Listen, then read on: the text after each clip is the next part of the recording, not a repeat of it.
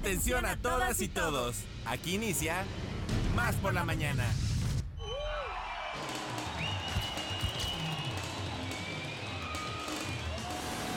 Más por la mañana. Un día como hoy, pero de 1871, se crea el Imperio Alemán y Guillermo I, rey de Prusia, se convierte en el Kaiser.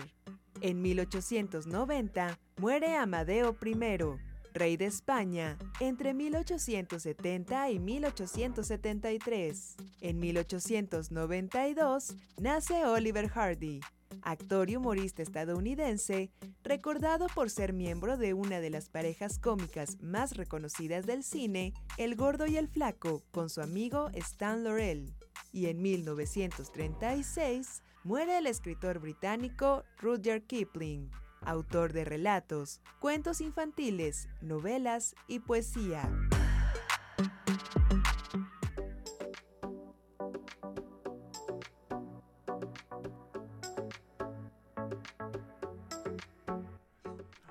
¿Cómo están? Muy buenos días, bienvenidos a Más por la Mañana. Qué gustazo que nos estén acompañando, que nos estén sintonizando, que nos estén escuchando. Yo soy Alex Pibe Enríquez y los invito a que se queden con nosotros esta hora y 40 minutos de producción que tenemos preparado para todos ustedes con mucho cariño y esperamos que sea de su agrado. Hoy miércoles 18 de enero el tiempo se va como agua entre las manos, pero primero lo primero, me da mucho gusto saludar a mi amiga, compañera, coconductora y comadre Ire Quiroz. ¿Cómo claro está usted, sí. compadre? Muy buenos días, amigas, amigos, de verdad. Qué gusto que nos acompañen esta mañana.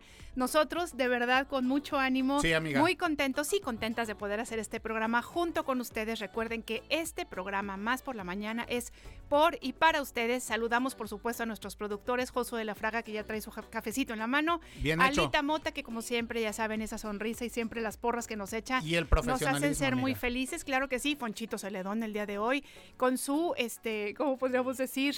Con su destreza a la hora de estar eh, En la consola. en la consola. Y bueno, pues ustedes, de verdad, como decimos, no hay programa sin ustedes. Así es que bueno, pues saludamos a todos, a todos los 212 municipios de este bellísimo estado, que de verdad nos da mucho orgullo pertenecer a él. Qué bueno Claro, que nos tocó vivir en este, bueno, este, nacer en este estado. Tú como que por ahí te andabas desviando ahí en las Argentinas, pero, Pero bueno, ya- finalmente aterrizaste Eh, bien. exactamente, después de, de Buenos Aires para acá, para Chicontepec y para el resto del mundo. Y Efectivamente. bueno, amiga, hoy hay que invitarlos a que se comuniquen con nosotros, a que hagamos comunidad. Tenemos teléfonos en cabina 842 2288 2288 423507 y el 2288 423508 para cualquier complacencia, queja, sugerencia, etcétera, etcétera, Así etcétera. es. Oye, no, por supuesto que no podemos dejar fuera a nuestros ocho estados vecinos. Ah, no, no, no. Por supuesto, Para así es que no. también para ustedes va un abrazo muy veracruzano y bueno, pues les queremos recordar tanto a nuestros veracruzanos, veracruzanas y por supuesto a todos los estados con los que tenemos la fortuna de colindar, que tenemos un WhatsApp para ustedes. Este es el 2288 42 3507. Lo repetimos para que de verdad nos escriban y nos cuenten qué les parece este programa 2288 42 3507. Claro que sí, y bueno, las redes sociales ya lo saben que eh, es lo de hoy en Facebook, Twitter, Instagram y TikTok.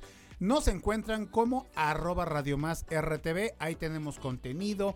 Eh, chéquense el Instagram, me gusta mucho y compártanlo porque ahí estamos su servidor, este Alex Pibe Enríquez e Ile Quiroz. Yo siempre estoy compartiendo y mandándole Sí. a todos los amigos familiares lo que toca el menú del día de mañana, amiga. Entonces, bueno, de verdad que son unas fotos muy bonitas. eh, espero que sean de su agrado y también por dónde nos pueden escuchar. Muy bien, y bueno, pues queremos decirles justamente que nos pueden sintonizar por Tuning Radio o también por www.radiomás.mx.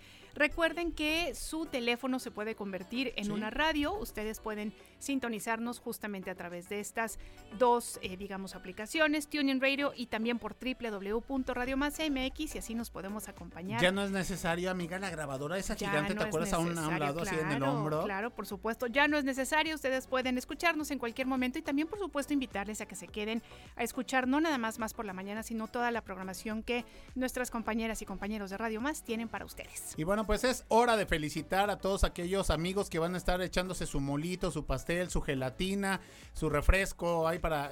¿Te acuerdas cuando en las fiestas ponían los refrescos para Sí, por las fotos? No podían faltar. ¿eh? Claro, desde Así, luego. Y ahora, ya de sabemos, cristal. y ahora ya sabemos que, bueno, sí, pero Sí, con moderación. Exactamente, un vasito, nada Un más. vasito, nada un vasito. Felicitamos a Priscila. ¿Conoces alguna Priscila? Fíjate que no conozco ningún. Ay, Priscila, tuvimos una Priscila aquí en Radio Más que vino a hacer su servicio social. Ah, perfecto. Bueno, Sí. para Priscila, para Prisca, yo sí conozco a una Prisca. Sí. Trabajó también aquí en RTV y ahora anda viviendo en las Nueva Yorks. Para ella, un gran abrazo. Jaime.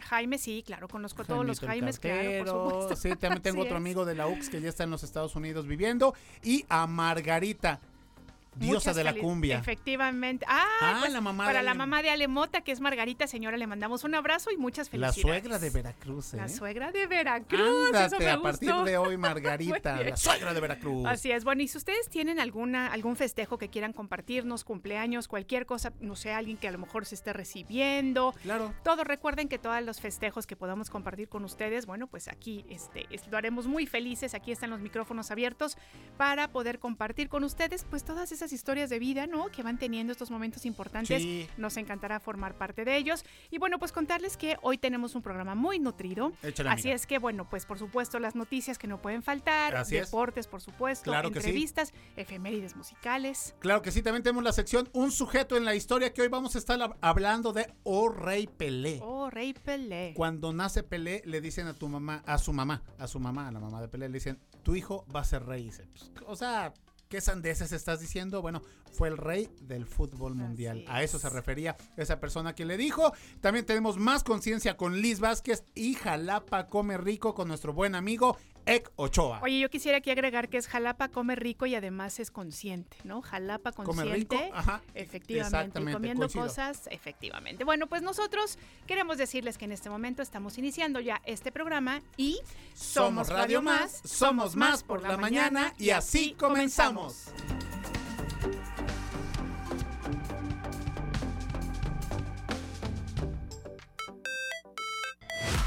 Cafecito? Un consejo, ¿Una idea? un contacto. ¿Una sorpresa? ¿Qué tal una respuesta? Estamos aquí para servirte.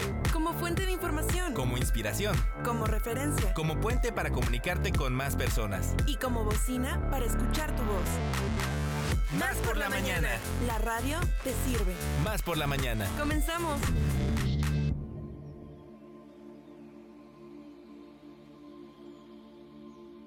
Bueno, pues empezamos ya esta mañana. Vamos a empezarlo con el pie derecho y queremos darle- da- darle la bienvenida a nuestra querida Kelsan Shewang. Ya saben que ella es nuestra maestra de budismo y de muchos otros temas relacionados con todo esto. Además, por supuesto, una maestra de la meditación de la nueva tradición Kadampa, que todos los miércoles está con nosotros como para compartirnos un poquito de eh, otra forma de ver la vida, Claro. de aceptarnos a nosotros, nosotras. De vivir a otra velocidad, amiga. de vivir a otra velocidad y Sí. además de aprender a fluir, cosa Sí. que, híjole, qué complicado. ¿Cómo estás, Kelsen? Mucho Hola, muy buenos días. Gracias, buenos días. Contenta de estar aquí. Hoy sí recibimos a Kelsen de Sonrisa. Sonrisa siempre nos da mucho gusto, ¿no? En lo personal. Cierto. eh, que nos acompañes, que nos compartas, que nos enseñes. Pero hoy sí estábamos, ¿verdad, amiga? Como Sí, que con la energía a tope y llega la cereza del pastel. Efectivamente, ¿cómo estás? Cuéntanos. Bien, muy contenta Qué aquí bueno. iniciando. Oye, ¿qué tal les fue en su, justamente en su inicio, este, el jueves pasado?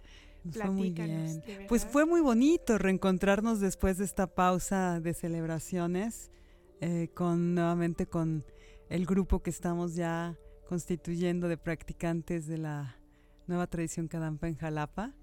Y nos reencontramos ya con nuestra primera clase de este 2023. Am, hablando, en, en aquella ocasión pues estuvimos platicando, la enseñanza fue en torno a cómo podemos ya ir eliminando de nuestra mente el malestar que nos genera el enojo. Estamos justo, ¿no? Eh, Reiniciándonos con una práctica que implica también el identificar nuestros obstáculos mentales. Porque cuando estamos hablando de eliminar cierta, llamémosle así, negatividad, que se puede traducir en un montón, ¿no? De, llamémosle así, de obstáculos en nuestra vida cotidiana y en nuestras relaciones con los demás, no debemos de tener una idea de que esto es algo abstracto. de que es algo que no identificamos con claridad, porque detrás de la palabra enojo, evidentemente hay un montón de sutilezas.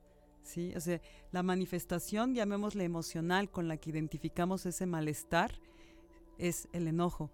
Pero ese enojo, evidentemente, tiene ramificaciones. Sí, ¿Dónde claro. están, no? Donde se mezcla también con El dolor. Exacto, el dolor, el dolor que genera esta experiencia. Entonces, estamos justamente iniciando para digamos, retomar de alguna manera una, se- una serie de nociones que tiene que ver con prácticas que hacemos muy accesibles a todos para poder ir justo familiarizándonos con nuevos estados mentales que propicien un año distinto en nuestra vida. Y yo creo aquí, no sé chicas, ustedes eh, lo que piensen, opinen, pero yo creo que Elsen que hay que hay que ser este, bien honestos con, con nosotros mismos, ¿no? Con esta situación del enojo. O sea, luego platico con mi esposa, estamos arreglando el mundo y dice, no, es que este, él se engaña. Le digo, no, eh, desde mi punto de vista, tú podrás engañar a todos los demás, pero no te puedes engañar a ti mismo. Tú sabes si realmente estás riendo y por dentro estás, estás sufriendo. Entonces, al menos lo que yo practico, lo que, que- lo que yo hago conmigo, es pues darme la oportunidad de que si realmente estoy triste, pues expresarlo, ¿no? Vaya, ahí le, le ha tocado, que hasta le ha tocado verme llorar y le digo, es que comadre, Y tú a mí, que-". y tú a mí. Sí, claro, sí, sí, so- somos y no, no que, y no que nos hayamos visto en esa ocasión y no, todo está perfecto, todo fluye y por dentro estás destruido y devastado. Entonces creo que también el hecho de ser honestos con uno mismo nos ayuda a que fluyan todas estas emociones. En este caso, ir sacando poco a poco de diferentes procesos el enojo. Oye, pero además yo pienso que, fíjate, no nada más se trata de la honestidad, sino como nos dices tú, que por supuesto sí, sí, sí. es importantísimo, pero más bien es como, y también aprender como a darnos cuenta de qué es lo que está pasando por nosotros, ¿no? Entonces, por ejemplo, ahora que nos dices, em, atrás del enojo hay, por ejemplo, dolor, ¿no? Entonces podríamos decir que una persona enojada es una persona que realmente está sintiendo dolor, ¿no? Y que a lo mejor, no sé si a lo mejor Claro. está sintiendo frustración. Cuéntanos, ¿qué, qué, qué otras cosas hay Lo que ocurre es que fíjate que todas estas, eh, llamémosle así, actitudes negativas que identificamos en el budismo como perturbaciones mentales, porque ese es el origen, ¿no? El origen de una actitud es un pensamiento. Entonces, las perturbaciones mentales son los obstáculos de donde surge todo el sufrimiento manifiesto y subyacente. Entonces, la práctica budista es justo un entrenamiento de la mente que nos permite ir identificando estas perturbaciones, no solamente para darnos cuenta de, ah, ahí están, estoy enojado, porque cuando las estamos experimentando, las estamos proyectando.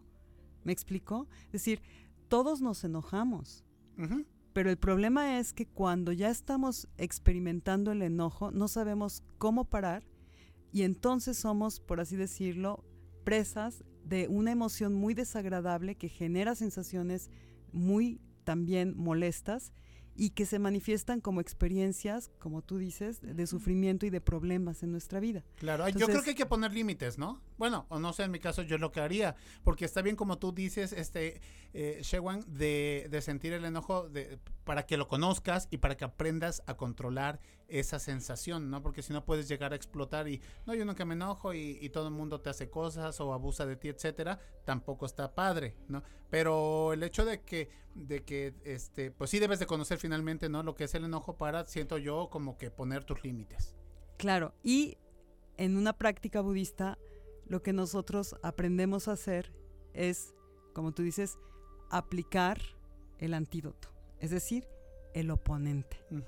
Evidentemente, porque no se trata nada más de darnos cuenta de Claro. dónde están nuestros obstáculos mentales, sino saber cómo trascenderlos.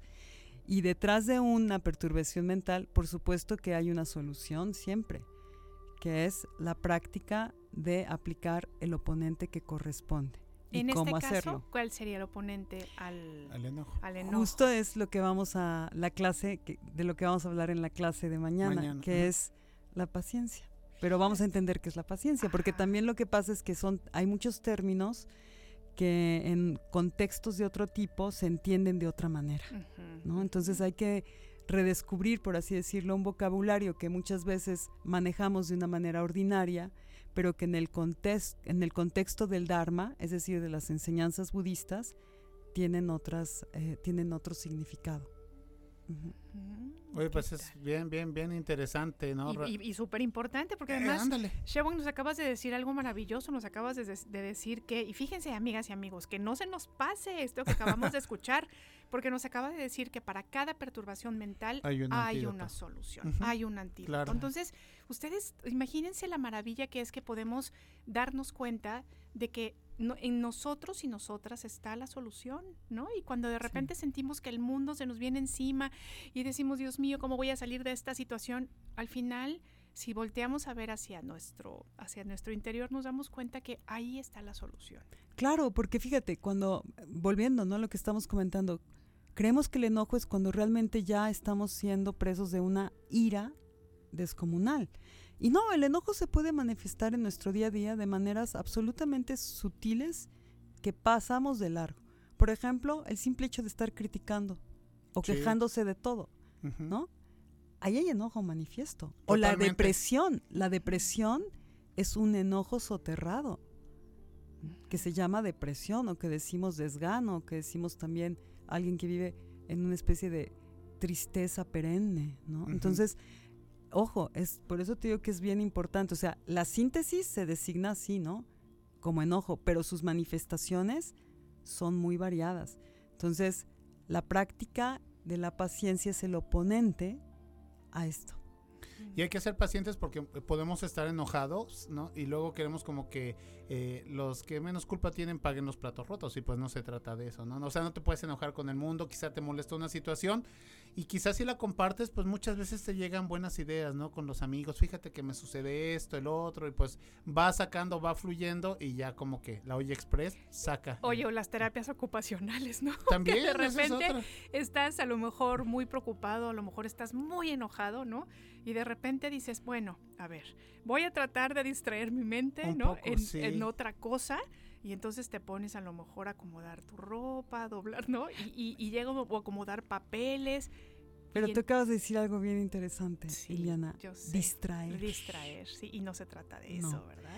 Lo que hacemos, Es verdad. la práctica budista se fundamenta esencialmente en tres adiestramientos, que son los tres adiestramientos superiores, que son básicamente la disciplina moral, la concentración y la sabiduría. Fíjate. Entonces sí, como tú dices, lo que hacemos muchas veces es me voy a distraer. ¿No? Pero ahí se queda, ¿no? Exactamente, o sea, no estás resolviendo el problema. Claro. Sí, es Sí, es Sencillamente como cuando la pantera rosa echaba el polvo abajo de, de la, de la alfombra, ¿no? Y ya luego parecía montículo. Cierto, Buenísima, cierto. tu analogía es Sí. preciosa, es una analogía Sí. perfecta la que acabas de hacer. Exactamente. Sí, la regué. Tú muy bien, compadre. ¿eh? Bien, amiga, bien, amiga, ya. Aporte algo al menos. Eso Siempre. Entonces, aporta, nosotros siempre. vamos a descubrir justamente cómo ya no tenemos que hacer eso, ¿no? No tenemos que esconder estos, ¿no? Estos desechos, por así decirlo, o aquello que nos avergüenza también, muchas veces de nosotros mismos, ¿no? Sí. Entonces es, es muy hermoso, ¿no? En, ver- en verdad esto, el, la, el budismo moderno es algo que está al alcance de todos si queremos familiarizarnos y vincularnos a una manera de experimentar nuestra vida y de enfrentar nuestro día a día constructivamente y de a través también de nuestra transformación personal influir positivamente en la vida de muchos seres, los más posibles. Oye, y por ejemplo, seguramente ay, cuando te escuchamos, ¿no? Algunos decimos, no, pero pues yo ya tengo 50, yo ya tengo 60, yo ya tengo 70.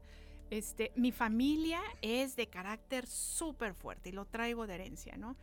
¿Tú qué opinas Ajá. este, de este tipo de pensamientos en los que lo que subyace es, no, pues es que yo ya no voy a cambiar porque pues ya toda mi vida he sido así? Se justifican, ¿no? Así Exacto. como- Pues- Pues sí, o a lo mejor, o sea, o lo creen, porque no, Claro, lo, Claro. Lo, lo piensas, lo crees, lo creas. Exacto, lo ¿no? creas, exactamente. Entonces, ¿tú crees que los seres humanos tenemos esa capacidad en el momento que sea de empezar a transformar lo que pensamos? Yo pienso que sí, pero también pienso que es muy curioso. Desgraciadamente, y no, me refiero que desgraciadamente porque muchas veces llegamos a estos lugares, ¿no? Que nos ofrecen como la posibilidad de ir hacia adentro y transformarnos o descubrir por qué las cosas en nuestra vida no están saliendo, entre comillas, bien. Muchas veces el origen de esto, desgraciadamente, es que estamos atravesando problemas muy graves o experiencias muy, muy dolorosas de diferente tipo, tanto a nivel personal como en nuestra familia o diferentes situaciones. Y yo pienso que no es necesario. Es decir, asociamos mucho el mejoramiento de, nuestro, ¿no? de nuestra persona al problema. Cuando ya estamos en un problema muy grave. ¿no? Exacto, es como cuando ya estoy enfermo y voy al médico. Ya tengo un problema severo de obesidad y voy al, al cirujano para que me saque todo. ¿no? Sí, sí. es, y no nos damos cuenta lo que hay detrás de esto. Entonces, obvio, si, si estás atravesando por, generalmente muchas personas llegan a esta, a nuestra tradición porque ya no pueden más por el sufrimiento que están atravesando. Y eso está bien. ¿Por qué? Porque se van a dar cuenta de que quizás ya como última tabla de salvación se abre una perspectiva muy distinta en la vida de cualquier ser humano que tiene la fortuna de conectar con el Dharma. Pero no es lo único, es decir, no tienes que estar presa de un sufrimiento infernal o atravesando una crisis para tener, llamémosle así, la posibilidad de vincularte al Dharma. Al contrario, qué mejor oportunidad Claro. De poder estar quizás atravesando buenas condiciones en este momento de tu vida y justo gracias a eso tener la posibilidad de profundizar en un camino, de emprender un camino espiritual que te va a llevar también a direcciones que en este momento ni siquiera puedes vislumbrar en tu vida y que son de un beneficio descomunal. Que se extiende a muchas personas. Fíjate, nosotros que siempre en este programa procuramos eh, pues fomentar la cultura de la prevención, ¿no? Podríamos entonces considerar hacer todo este trabajo emocional, espiritual, justamente como para poder este, mantener una buena calidad de vida Sí. este, pero como nos dice siempre Shewan, que yo no me cansaré de repetirlo, la maravilla que es pensar no nada más para mí, sino para todas, este, todos los seres que nos rodean, ¿no? Entonces Claro. imagínense que de veras pudiéramos conectar, que además se puede, tú nos estás diciendo que sí, que todos tenemos la capacidad de, de conectarnos con el Dharma y de esa manera empezar de verdad a hacer un cambio profundo que, que impacte a todo, a todo lo que nos rodea, ¿no? Sí, además todos tenemos de alguna manera una motivación común que, que es justo lo que Buda nos dice, el, lo que abre la puerta al camino espiritual es la renuncia. ¿Y renuncia a qué? Al sufrimiento. Claro. Yo creo que todos, todos los seres queremos ser felices permanentemente y dejar de experimentar sufrimiento y dolor en nuestras vidas. Quizás ahorita muchos están atravesando momentos muy críticos y quizás otros tantos estemos gozando de mejores condiciones, pero eso no quiere decir que en el futuro no vayamos a experimentar sufrimientos, Claro. ¿No? Porque eso es una experiencia humana, o sea, una experiencia humana se fundamenta en la adversidad, aunque no nos guste. Así es. El Así problema es. es que no sabemos qué hacer con esta experiencia. Y Buda nos dice, el único camino para poder trascender y darle dirección a nuestra vida humana y que además sea esta significativa es la práctica espiritual. Y en el budismo práctica espiritual es aprender a conocer y transformar tu mente. Bueno, pues creo que ya podemos apagar luces, ya se dijo todo lo que se ¿no? tenía que decir. O sea, ¿qué más vamos a agregar, verdad? Fíjate que, oye, yo tengo una pregunta, eh, Kelsan. Eh, ¿Pudiera ser que a través también de esta práctica de budismo y meditación de la nueva tradición Kadampa, eh, ayudes a personas o se puedan ayudar personas a, a dejar esa dependencia al tabaquismo, al alcoholismo? Claro. Sí. Por supuesto, porque esa es una de las, de las justamente de las perturbaciones más severas en, nuestra, en nuestro mundo, que es el apego. Exacto. Las adicciones se fundamentan en un apego atroz a un elemento, ¿no? Sí, Y, y, y lo que tú dices ahorita, ahorita me acordé por lo de un familiar porque dijiste sufrimiento, ¿no? Y entonces, oye, ¿y por qué tomas? No, es que yo quería estudiar esto y no lo logré, es que truncaron mis sueños, es que mi papá, es que esto, es que lo... Y todo es el tiempo de sufrir, sufrir, sufrir y, su, y el antídoto para él, pues en este caso es lógicamente la bebida, ¿no? Entonces creo que, que también pudiera ser por ahí para cambiar y ese chip resetearlo, ¿no? Y no y no nada más decirle, sabes que no tomes porque es malo, porque no, porque no, porque no, sino porque realmente hay algo, o sea, un, un proceso que le pueda ayudar y que se le quede este antídoto, pero permanentemente. Claro, pero no es en sí que, llamémosle así, que nosotros, que, que la tradición como algo Claro, inherente. exacto. No, es que la persona tenga interés en hacer ese cambio. Sí, una mejor, como tú dijiste, amiga, calidad de vida. Sí. Eso se refiere a uf, todo. Y las enseñanzas están justamente, pueden ir también en esa dirección. Excelente. En el momento en el que estamos hablando de que, que estamos trabajando con nuestros potenciales mentales, estos cambios suceden y otros más. ¿sí? Claro. Y es muy hermoso verlo, ¿no? porque muchos de nosotros hemos visto, no solamente vives tu propia transformación, sino que también te has dado cuenta como muchas personas que llegaron en situaciones de este tipo o mucho más delicadas, hoy en día eh, sean literal, están emprendiendo ya una vida Qué distinta padre. y están en otro momento también y además están ayudando a través de su ejemplo y también de las experiencias ¿no? de vida Claro, que, que enriquecen mucho porque la empatía surge también de una compasión ¿no? muy Exacto. honesta Y fíjate que eh, te escucho hablar y pienso, por ejemplo, en las motivaciones que podemos tener los seres humanos para acercarnos a este trabajo, ¿no? Emocional, espiritual. Y, por ejemplo, pensando en que, bueno, siempre, idealmente, lo que tú nos decías, ¿no? Tener la intención de querer cambiar, ¿no? Yo algo justamente para, para poder empezar a, abandonar el sufrimiento, ¿no? Pero pienso también, por ejemplo, en aquellas personas que eh, a lo mejor pueden también motivarse pensando en su familia, ¿no? En decir, híjole, creo que tengo que empezar a hacer esta, este camino, estos cambios para que, para que mi familia pueda vivir mejor, ¿no? Claro. Entonces hay, hay tantas maneras de acercarse, hay tantas motivaciones que podemos tener, ¿no? Que yo creo que va a llegar un momento en que ya vas a tener que hacer tus este, sesiones en el Parque de los Berros porque ya no vamos a caber. Ah, exactamente. Va a llegar un momento, Ojalá. ser. Ojalá, estamos justamente trabajando con, pues con mucha, mu- con una intención de mucho, mucho amor y, y de mucho regocijo para que podamos este año ya tener nuestro centro de budismo Kadampa en Jalapa. Híjole. Yo estoy seguro que sí. ¿eh? Así va a ser, claro que sí, así va a ser. Oye, bueno, pues por favor, justamente recuérdanos este, las formas de contacto, Sí, este, todo para que las personas que estén interesadas, que a lo mejor por primera vez están escuchando este programa, puedan contactarte. bueno, pues nos pueden contactar a través de nuestra página en Facebook, Kadampa Jalapa, y pueden también asistir el día que gusten. Estamos, doy clases todos los jueves de 7 a 8 y media de la noche en el restaurante vegetariano Los Berros, Díaz Mirón número 15, enfrente del Parque Los Berros. Muy Todos bien. son bienvenidos. Gracias, gracias. Muchas gracias. Oye, pues te agradecemos mucho, como siempre empezamos. Vaya, vaya. Con todo. Así es, nos brilla la sonrisa a todos aquí. El acelerador en a el fondo. estudio. Así es. empiezan, empiezan con una mente feliz. Estamos empezando con una mente bueno. feliz. Te agradecemos mucho. Claro que sí. Muchas gracias. Y bueno, pues aquí te esperamos la siguiente semana. Claro que sí, Liana. Nos Muchas vemos. gracias. Muchas gracias. Muy Al buen día. Nosotros continuamos. Esto es Más por la Mañana.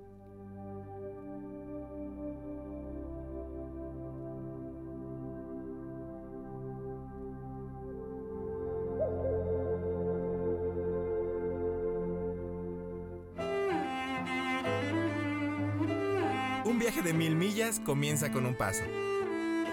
Más por la mañana. Batalla de rolas. Línea telefónica en cabina. 2288-423508. Y 2288-423507. O mándanos un WhatsApp. Al 2288-423507. Que comience la batalla de rolas. Escucha mi amor, ya no hace falta imaginarte y no hay manera de encontrar y nada puedo comparar. Estoy tratando de explicar Oigan, bueno, pues el día de hoy nuestra batalla de rolas se va a, por supuesto, a la madre patria. Así es. Y bueno, pues queremos decirles que tenemos para ustedes flamenco y fíjense que lo que les quiero ofrecer el día de hoy, fíjense qué buena combinación. José Mercé, que es uno de los flamencos, bueno, pues más tradicionales, que ha tenido realmente como una trayectoria muy apegada al, al flamenco formal, podríamos decir, está estrenando, este, bueno, pues esta canción que se llama Tengo cosas que contarte con La Mala Rodríguez, que es otro estilo, ¿no? Que es buenísima, que además es contemporánea, este que es, bueno, tiene un, ya seguramente algunos de ustedes ya la habrán Ya la escuchado, conocen, sí. pero además hay un trinomio muy interesante porque el que está tocando la guitarra es Tomatito, que Tomatito también es un guitarrista flamenco muy muy famoso. Entonces, esta canción la escogí porque tiene como toda la parte de la tradición flamenca, ¿no? Pero que al mismo tiempo tiene como este toque moderno, contemporáneo, con la mala y bueno, pues la maestría De musical Tomatito. del guitarrista Tomatito. Así es que bueno, pues esta es mi propuesta esta mañana. José Mercé, eh, La Mala Rodríguez y Tomatito con la canción Tengo cosas que contarte. los pies los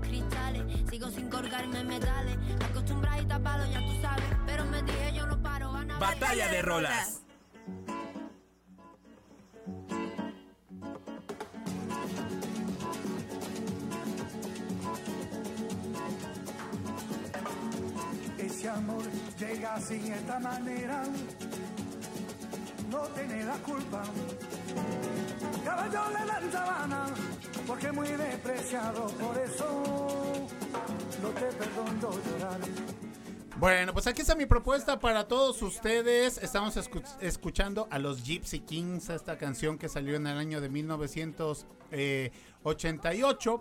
Y bueno, pues eh, hay que comentar que aunque estamos escuchando la canción de Bamboleo, bueno, pues, eh, y en español, ellos son, tú bien lo comentabas, amiga, ayer que investigábamos, de origen francés. Así es. Del sur de Francia, norte de es. España, pero bueno, son franceses. Sí, sí, son tal cual.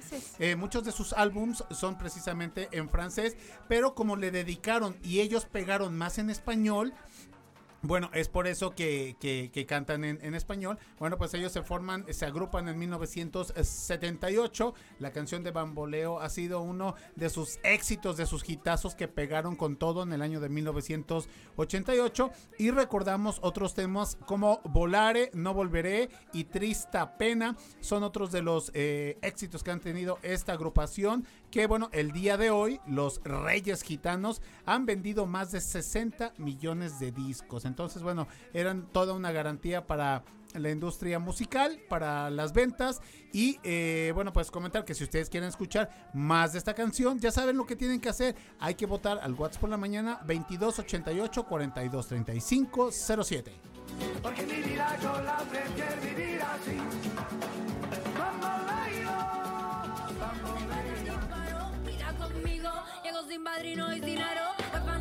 Bueno, pues iremos a una pausa acompañado de la hermosa voz de la Mala Rodríguez. Por favor, síganos acompañando. Nosotros regresamos, no nos tardamos nada. Callo. Sentido común con sentido del humor. Más por la mañana. En un momento regresamos. ¿Cuándo te sientes más al tiro? Con más energía, más claridad. Mm, más por la mañana. Estamos de vuelta. No hay nada imposible. Porque los sueños de ayer son las esperanzas de hoy y pueden convertirse en realidad mañana. Por eso sueño despierta. Más por la mañana. Konnichiwa, chicharras y chicharros. ¿Cómo están? Yo soy Andrea Valentina y hoy hablaré de un anime que traspasa las barreras de la lógica, con una historia fuera de este mundo y con un personaje que para nada le toman el pelo, porque es calvo. Hoy hablaremos de One Punch Man. Esta serie salió primero como manga. Y no, manga no es la parte que cubre el brazo de una camisa. Manga es como se le conocen a las historietas en Japón. Y esta salió a la luz el 3 de julio de 2009, creado por One. ¿Así se llama? No, es solo su nombre artístico. Su verdadero nombre no se sabe, es un misterio. No fue hasta el 2015 que se les ocurrió la maravillosa idea de adaptarlo al anime. Pero, ¿de qué va esta serie? Esta es la historia de Saitama, un hombre común y corriente. Más corriente que común. Que gusta ir a la tienda a cazar ofertas, jugar videojuegos, atrapar mosquitos, ya sabes, todo lo que una persona normal de 25 años haría. Uh, vamos, tengo hambre. Hora de almorzar. Vamos por fideo sudón. Solo que el aspecto simple de Saitama esconde al hombre más poderoso que ha caminado sobre la tierra. Uno solo de sus golpes basta en todos sus enfrentamientos para acabar con cualquier oponente, por muy poderoso que éste sea, a la vez que es invulnerable a cualquier tipo de ataque, ya sean golpes físicos, ataques especiales o armas de energía. ¡Saludos! ¡Yo me llamo! Alguien pagará por mi techo. Saitama cuenta con un amigo, o mejor dicho, discípulo involuntario, llamado Genos, el cual es un cyborg. Para quienes no lo sepan, un cyborg es una criatura que se compone con partes orgánicas y dispositivos electrónicos. En este caso, Genos es mitad humano y mitad robot. Su fuerza es más que impresionante, pero no le llega ni a los talones a Saitama. Estoy preparado para hacer lo que sea para volverme más fuerte, pero no me imagino acercándome al poder del sensei. Ni siquiera un poco. Juntos y con otros superhéroes, cuidan a Ciudad Z de la invasión por extraños monstruos que aparecen misteriosamente y quienes causan numerosos desastres a la población. Sin embargo, a pesar de derrotar a muchos más enemigos poderosos que los principales héroes, incluso los de la Asociación de Héroes, Saitama es incapaz de conseguir un reconocimiento por sus acciones. La mayoría de la gente lo discrimina por su apariencia física normal y algunos lo acusan de ser un héroe falso. ¿Qué clase de partes ha instalado en su cuerpo, Sensei? Ninguna. Pero, ¿qué hay del blindaje color piel en su cabeza? Ah, esa es mi piel, amigo. Qué raro, uno creería que es muy joven para estar calvo. ¡Sí, soy calvo! ¿Cuál es tu problema? ¿Te gustaría ver esta serie? La puedes encontrar en Netflix y también en Crunchyroll. Te recomendamos verla en compañía de un adulto. O tu perro, o tu hermano, o tu abuelita, o con tu compu, o con el cuaderno de matemáticas, o con el de español, y así, y así, y así. Ya me voy porque tengo otras cosas que hacer, como ver One Punch Man, solo que esta vez en japonés. A ver si se me pegan unas palabras. Espero que no se me pegue como un golpe del calvo con capa. Soy Andrea Valentina y sigue escuchando La Chicharra. Sayonara.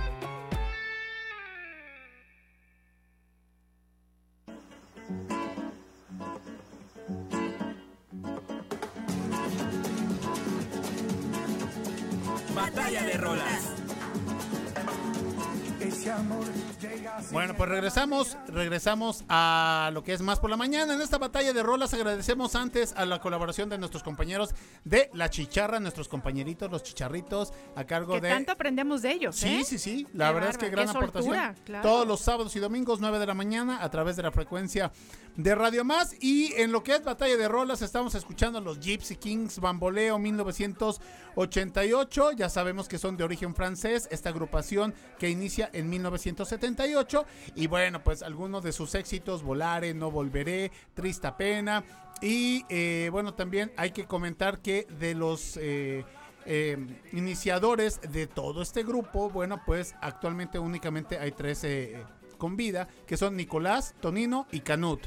Los que ya se adelantaron en el camino es André, Pachay, Pablo, Diego y Paco. Y bueno, pues este, esta agrupación que es eh, de rumba catalana, de flamenco, incluso hasta de salsa, pop y eh, rumba flamenca. Entonces, bueno, pues ahí está la información para todos ustedes. Por si quieren votar, ya saben que hay que hacerlo al WhatsApp por la mañana. No. Escucha mi amor. Batalla de rolas. Hace falta imaginarte y no hay manera de encontrar y nada puedo comparar. Estoy tratando de explicar. Bueno, pues lo que están escuchando ustedes es José Mercé, que está haciendo esta colaboración con la Mala Rodríguez y el grandísimo guitarrista flamenco Tomatito. Bueno, contarles que esta canción forma parte del disco número 20, imagínense, 20 discos en la carrera, por supuesto, de este gran José Mercé. Y bueno, pues aquí lo que quiso fue unir, como les decíamos anteriormente, el flamenco tradicional, el flamenco de tablao, que bueno, que tiene toda esta tradición con un montón de familias, que fíjense en eso se comparte con el son jarocho, ¿no? Que son estas familias importantes. En el caso del flamenco también está la familia Flores, están, por ejemplo, los hermanos, a lo mejor recordarán a Ketama, ¿no? Ujú. Que también, bueno, pues ellos son una familia muy importante en el flamenco. Y bueno, pues está así aquí compartiendo con la rapera Mala Rodríguez y pues como les decía, con el grandísimo guitarrista Tomatito, disco número 20. Y bueno, pues contarles que, por ejemplo, la Mala, cuando tuvo la oportunidad de participar en este proyecto, dijo, esto es un sueño cumplido, lo más grande. Y de la mano de Antonio, todos son unos seres maravillosos y me siento muy orgullosa y feliz. Así es que bueno, pues esta es mi propuesta el día de hoy, fusión flamenco tradicional con flamenco moderno, con rap. Así es que ojalá que les guste 2288 42 3507 para que nos manden un WhatsApp y voten por esta canción. He dicho. Venga.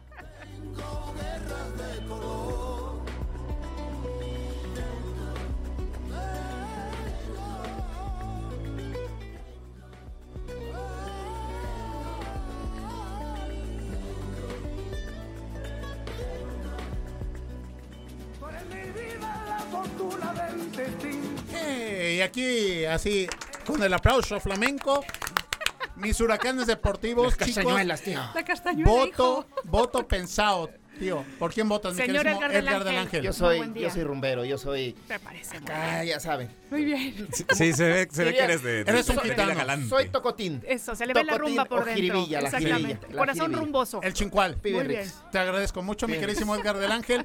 Chivo hermano, Erasmo Hernández de Menegui. Hoy vamos a firmar las paces, señor. Chiva hermano. Señor Alejandro Enríquez. Me Es que les- Vamos a a ir con los Kings. Ciérrele el Venga. micrófono, por favor. No, Traidor. no, No, fuerte. no es cierto. Rompemos el cero, rompemos el cero, entonces nos que- vamos con Gypsy que- Kings. Tan- ¿Nos tocó? tan- tantos años de rumba con los Gypsy Kings. Exactamente. Oiga, pero que los votos, nu- nuestros votos cuenten. Ah, porque Sí. que- Sí, por sí, sí, porque, que Ah, cuenta. claro que cuenta. porque luego salimos y dicen Porque que luego son le de damos acá chocolate. dos. No, que ganó siempre acá. Bueno, igual a lo mejor. Acá, acá, ¿por qué, por qué mira, dice usted acá y me mira a mí? A ver, ¿qué? Pues yo qué culpa No, tengo. acá de este lado. Ah, bueno, ya, bueno. Voto por ti y de repente son cinco votos para y no ganó acá Enrique. No, jamás ha sido eso, por favor. ¿Cómo nos dejas yo- con, con la audiencia? vengan a Yo, yo me siento así como cuando jugaba la cáscara en la escuela, así de, "Ah, ya, ya llévate, tienen uno más, pero es de chocolates.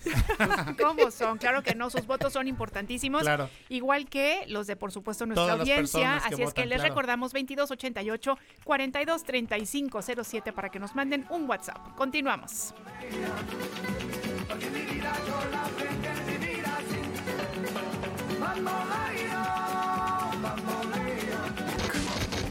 Más deporte, más deporte, Más por la mañana. más deporte. Más por la mañana. Muy bien, bueno, pues ¿qué creen? Que ya están aquí, ya los escucharon ustedes, ya dieron su voto, ya me abandonaron, ya me traicionaron. Los huracanes deportivos que aún Bravo. así son Uh. parte de mi corazón. Así que Bravo, bravo. Sí, exactamente. Ándale, ahora sí. de flamenco. Al mismo flamenco. ¿Cómo están, chicos? Bienvenidos. Aquí un gusto estar con ustedes en Más por la Mañana y vamos a hacerles una invitación importante, ¿verdad, señor Edgar del Ángel? Mi querido Erasmo, hermana rival. ¿Cómo está usted, hermano Hermano rival? No, ahorita, hoy creo que todos fuimos rivales. todos sí fuimos rivales. Vamos a fumar la pipa. Buenos días paz. a los 212 municipios y a los estados maravillosos hasta donde llega Ocho la estados señal. vecinos, claro. Ocho estados donde llega son, ¿eh? la señal de Radio Más. Pues sí, una invitación para el próximo 5 de marzo. Está a tiempo. Ahorita le vamos a dar una primicia. Le vamos a dar la exclusiva La de a ocho todos columnas. escuchas de Más por la mañana. Lo vamos a decir en estos momentos, pero lo tienen que cumplir. Ya, ya se dieron la mano, está firmado, está sí, sí. sellado, con letras acá, ya saben, el sello que los, nos ponemos. Hasta el, hasta el abrazo de Acatempa se dieron ahorita. Exacto. Ileana Quiroz Sí, cómo no. y el pibe Enríquez, Aquí estamos presentes. eh, hace unos minutitos, acaban de confirmar que estarán presentes en la carrera RTV 7K Sí, el señor. próximo 5 Seremos de la marzo. barredora. 5 de marzo, ¿verdad, sí, Ale? exacto. No solamente estarán presentes, la van a correr Sí. de cerro a cerro. Así es que prepárense. De Macuiltepetl Al Cerro de la Galaxia. Exactamente. ¿Por qué? Porque está la categoría de trabajadores de radio y televisión de Veracruz, donde ese rubro entran ustedes perfectamente. 500 mil pesos primer lugar, amiga, que lleguemos en vaya. lugar No, no, no, 40. Oiga, 600, y, traba- 600 y y trabajadores 400 somos, ¿eh? Mira. Y Sí, trabajadores somos. eso sí. Eh, Eso sí, nos eso consta perfectamente. Completamente chambeadores. Y, somos. tiene, pues tiene toda, toda una trayectoria también de, ahí de, de corredora, también este... Hay un poquillo. Le sabe. Esa- humildemente. Hay humilde. La estrategia, dosificarse. El pibe Ríquez también eh, jugó fútbol profesional, también de- deportista de muchísimos años. Saben perfectamente, no son unos improvisados. Eso sí hay que entrenarle de aquí a, a marzo. Sí, sí, sí, porque el recalentado todavía pesa. Sí, Eh, Sí, sí, Hay que, hay que trotarlo, Hay, hay, que, prepararse, tenemos Es que tiempo. saben que, que ahorita vamos a empezar entrenando, va a ser trotecito cochinero. Sí, sí, sí, así. sí, Que mueves más rápido tus brazos que tus piernas. Para que no se escuche tan A feo. paso de tiranosaurio Rex. Una cosa hermosa. Vamos a, a Este, meterlo en el argot futbolístico. Un trote europeo. Ah, ah, bueno, Es pues muy suave. Eh, muy prácticamente muy como si viniera haciendo Más caminata con olímpica. cadencia. bien. Ah, ok, Eh, me gusta. así de Sí, porque el trote cochinero suena como. ¿Te? Pa- parece can- niño. canción para parece canción para memes. Sí, pero bueno, señor Erasmo. Y bueno, si usted este se está enterando por primera vez de nuestra gran carrera de radio y televisión de, Veracru- de Veracruz. Es la cuarta pe- edición, ¿eh? Sí, y además estamos festejando nuestro 43 aniversario. Esto entra en el marco de nuestro 43 aniversario, domingo 5 de marzo. La salida será en el cerro de Macultepec. La llegada es aquí en Radio Televisión de Veracruz, donde continuará la fiesta. Están las dos ramas, varonil y femenil, y las categorías son libre, que es de a los 39 años, máster de 40 a 49, veteranos 50 a 59, veteranos plus de 60 años y más. Y bueno, y también está la categoría de Radio Televisión de Veracruz, trabajadores de. Radio Trabajador de, Vera- de Radio Televisión de Veracruz, en la cual eh, hemos ya dado la exclusiva, la primicia, la de ocho columnas, Sí. en la cual estarán presentes Liliana Quirós y el señor Alejandro Enríquez. Esperando Pues que se sume más flota, ¿Y ¿no? Desde dónde se pueden inscribir? Bueno, Eso, en la página ¿dónde? de tiempooficial.com. Ahí se pueden inscribir. O sea que Ahí, va a estar cronometrado. todo, Sí, todo, todo, todo, todo, de verdad, todo. Además, la playera está muy bonita. muy bonita, ¿eh? es Muy, cierto. muy La traje en una edición. Sí, te El señor Edgar del Ángel, que además tiene pinta así de, de modelo así de, de- de París, de Milán, de las grandes pasarelas. Agarra, no, no, ustedes lo hubieran visto en la presentación, en la rueda de prensa, una cosa que ya quisiera cualquier top model Sí, este, ya. copiarle al So, señor. Uno es ¿eh? profesional. Muy espectacular. Uno es profesional. Ya, Bueno, do- muy bien. ya domina el español bien. No, ya, no, no, el- la sí, caminata, el corto, corto, Sí, largo, sí, largo. Oigan, y yo estoy oyendo mucho todo. jajajajaja. ¿Y ustedes cuándo van a decir que también la van a es que correr yo, con bueno, nosotros? a Les toca- voy a estar en la conducción. Nosotros vamos a estar-. Eso sí, las fotos con el talento de RTV completamente gratis. Usted acérquese, todo. venga. Bien, bien, bien. El señor Alejandro Enríquez, que además eh, su club de fans también es numeroso, no tanto como el del No señor del Ángel. lo No, no, no, no, no. Porque no. me dejan el chip de la carrera para siempre. No, no, no, pero ahí, ahí van a estar, van a estar Bueno, señor, posiblemente, bueno, yo creo que seguro va a estar dirigiendo cámaras en esa. Eran en muy esa Sí, a nosotros ¿verdad? nos toca correr, pero en la parte de la producción. Él es máster, pero en la dirección de. Exactamente. Ta- ta- Ya también por los años ya la voy alcanzando. Ya, pero- ahí va, ahí va, exactamente. Bueno, tiempo oficial y en las instalaciones de radio y televisión de Veracruz en un horario de 10 de la mañana a 5 de la tarde. ¿Saben quiénes fueron los ganadores de las ediciones anteriores? No. Bueno, ahí les va. El- la primera edición la, la ganó el atleta Ramos Herrera Ah, sí, Zabaleta. Ramitos, claro, por Ajá. supuesto. Gran amigo de aquí de la casa. Sí, Exactamente. es un encanto. La segunda edición la ganó un triatleta, Jaime González Buganza. La segunda edición. La tercera edición fue una sorpresa. Porque todo el mundo pensaba que le iba a ganar, iba a haber tiro entre Jaime González ¡Ay, Buganza tiro, señor y, y! Ramos Herrera Zabaleta, pero de Y repente llegó un desconocido no. en el mundo del atletismo. Ya lo recordé. Y el señor Abel Oliva se avienta eh, un tiempazo y pues deja atrás, ya prácticamente en el último kilómetro deja atrás al mismo eh, Ramos Herrera y a Jaime González Buganza y se queda con la tercera edición de la carrera RTV. Posiblemente en esta edición van a estar otra vez estos tres atletas. Muy bien. Hay tiro. Ramos ya confirmó, ¿no? Ramos ya confirmó, Abel ya confirmó también, lo entrevistó eh, Julio Mora allá en el puerto de Veracruz, ya está confirmado también para esta cuarta edición de la carrera RTV. Jaime González también se está buscando porque parece que está en temporada en estos momentos y parece que anda aquí en Jalapa. Eh, se va a buscar para confirmarlo porque me gustaría hacer ahí una, una notita de estos tres eh, ganadores de las ediciones Por para que por supuesto. se comprometan y a ver. No, y, y que se cuiden además porque el señor Víctor Mortera, que por ahí nos debe de estar escuchando, ya se está preparando. Ya en moto, está armas, utilizando aquí este, eh, eh, cuestiones tipo señuelo para engañar, Sí. que anda lesionado. este, pues, y después, mira, se suelta como, Exacto. como la, la, este, saeta, como la saeta que es, Eso, ¿no? eso. Como brujo, como buen brujo. No, es una Como cosa impresionante. brujo. Se monta en la escoba y sale volando. O sea, es una cosa terrible, Ojo, señor. mencioné esos tres atletas, pero posiblemente haya una sorpresa también así. Porque, eh, de verdad, en pandemia, eh, pues un parón de, do- de dos años prácticamente. Claro. eh, muchos pues dejaron de entrenar, otros no dejaron de entrenar, pues, pues, estaban entrenando solos. Otros se animaron a, a hacer algo por su cuenta y están saliendo muy buenos deportistas en ese momento. Así es que... Además, camadas nuevas, ¿no? Me parece. Que eso es muy interesante, Sí, sí, ¿no? sí, gente que hace triatlón o gente que incluso está en equipos de atletismo ahí del,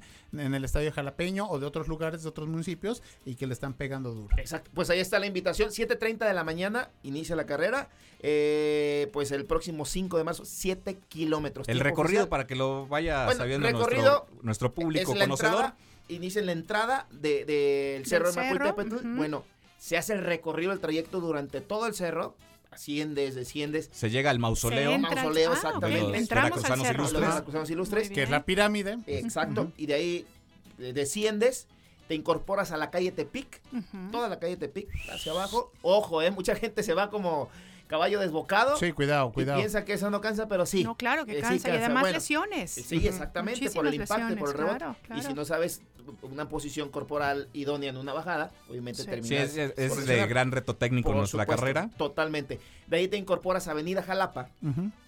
Y de ahí, eh, toda Avenida Jalapa, te incorporas un, un pequeño tramo en eh, Ruiz, Ruiz Cortines, Cortines. ingresas a las instalaciones de la Secretaría de Finanzas, toda la zona, te vas por, eh, bueno, atraviesas Panteón Jalapeño, Normal Veracruzana, Claro. estos excelentes lugares, ¿no?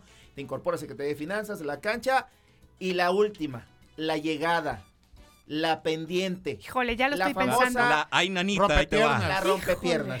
La famosa Por rompepiernas. no decir tumbaburros, ¿verdad? también. Puede ser. La rompepiernas. Depende de la categoría. Depende de la categoría. Y aquí y, y la llegada es aquí en el estacionamiento, en la, en la zona alta, eh, aquí de Radio y Televisión de Veracruz. Aquí es la meta. De donde bien. continuará la fiesta, por supuesto. Continuará la fiesta, vamos a esperar. ah, Igual puede haber otra vez eh, la carrera de botargas. También la última bien. edición hubo carrera de botargas de los patrocinadores. Ay, qué padre, sí, Ahí cierto. estuvo sí. por ahí la carrera de botargas y podemos ya institucionalizarla en cada edición. Así es que, pues váyanse preparando. Va a estar bueno. Los patrocinadores que se vengan. Claro. Y aprovechen porque además el señor del ángel no va a cobrar un solo peso por, por todas las fotos que se quieran tomar con él. ¿Tú qué Eso sabes? es todo. Ya, sabes, el que es lindo es lindo. Oiga, y con usted también, ¿eh? También, se claro, claro.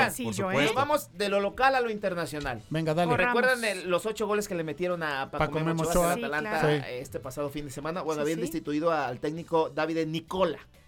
Bueno, uno, dos días le dijeron, ¿Sabes qué? retornate, Exactamente. regrésate, Siempre lo recontratan. Retorno bambino. Exactamente, y ahora nuevamente es el técnico del Salernitana eh, allá en Italia. Así es Así, que así estará la baraja de técnicos o, o la cartera. Exacto. Me hubieran venido a buscar a mí, hombre. Yo cobro más barato. Te hubieras me, llevado- me voy de paseo. un técnico mexicano. Lo de Diego Laines también.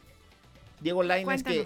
Pero ese es el problema. O- o- o Diga la nota, pero, Bueno, pero pues ya ve cómo nos gusta andar inflando, no inflando el sé, globo, no, no sé por qué lo quieren repatriar. Tiene 21 años. Pues Tiene, porque no juega, señor. Pero ahí tiene, tiene talento, tiene mucho talento. No sé por qué no le da la confianza al técnico.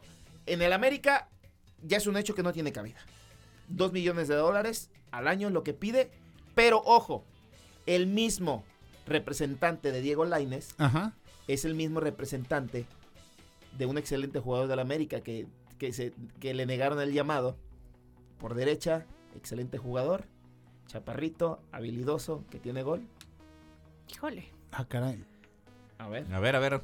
No, pues no, no, no, ni idea. A ver. Suéltalo ya, suéltalo ya. Bueno, el tiempo eh, es oro. Es que también se me fue el nombre. por- Yo tampoco sé. Sí, Pero también eh, lo representaba. Sí, eh, no, es que es el mismo representante. Se me va el, el- el nombre de este jovencito que, que- que fue un boom por, por derecha rapidísimo y se me, se me fue el nombre. Pero ahorita, ahorita, Ahor- Ahorita sale el dato. bueno, es el mismo representante. Y si llega Laines, jugaría en esa misma posición. Ah, Y como anda muy bien él, anda en esa, en esa posición, no podría llegar a las Águilas del América.